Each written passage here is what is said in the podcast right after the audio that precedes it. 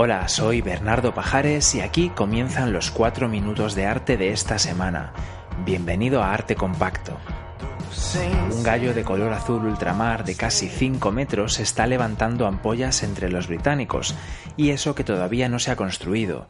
El proyecto es una idea de la escultora alemana Katharina Fritsch para ocupar a partir del mes de julio de este 2013 uno de los cuatro pedestales que flanquean Trafalgar Square, una de las plazas más emblemáticas de la capital británica. La columna del almirante Nelson, fallecido en la batalla naval de Trafalgar en 1805, domina la plaza. Sir Charles Barry, que diseñó la torre del reloj, el icónico Big Ben del Palacio de Westminster, fue el responsable de su remodelación en 1840. Dos de los pedestales de Trafalgar Square acogen las estatuas de dos destacados generales del Imperio Británico. Los otros dos son de mayor tamaño, pensados para dos estatuas ecuestres, de las que finalmente se construyó solo una, la del rey Jorge IV. El Fourth Plinth Project se encarga de seleccionar las obras que durante 18 meses ocupan ese cuarto pedestal vacío que por falta de presupuesto no se llegó a cubrir en su momento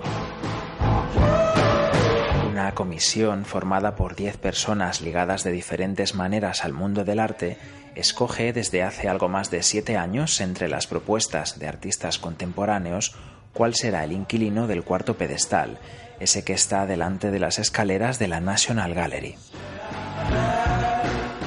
Este verano, si los miembros de la Thorny Island Society, amigos de St. James Park y Green Park, además de defensores entusiastas del patrimonio británico, no lo impiden, un gallo muy similar al galo do tempo portugués, construido en fibra de vidrio azul a escala monumental, será el objetivo de todas las miradas.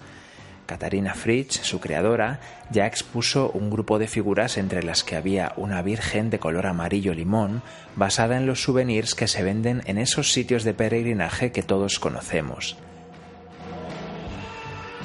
La artista, con residencia en Düsseldorf, es crítica con la reproducción masiva y comercial de los objetos y ama la provocación.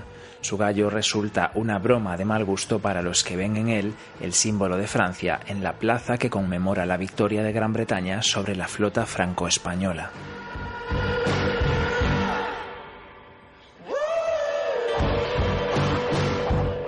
el buque del almirante Nelson en una botella de cristal o una instalación llamada One Another en la que más de 2.000 personas se subieron al pedestal en turnos de una hora ya lo ocuparon en anteriores ocasiones. Actualmente lo que hay sobre el pedestal es una escultura de un niño balanceándose subido a un caballito de madera.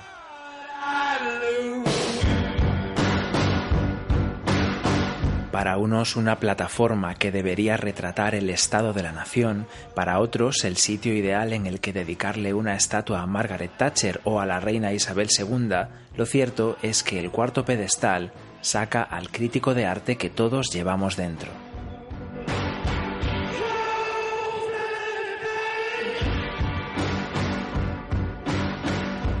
Hasta aquí el podcast de hoy. Recuerda que puedes encontrar los programas anteriores en facebook.com barra artecompacto y nuestra cuenta de Twitter es arroba artecompacto. Hasta la semana que viene.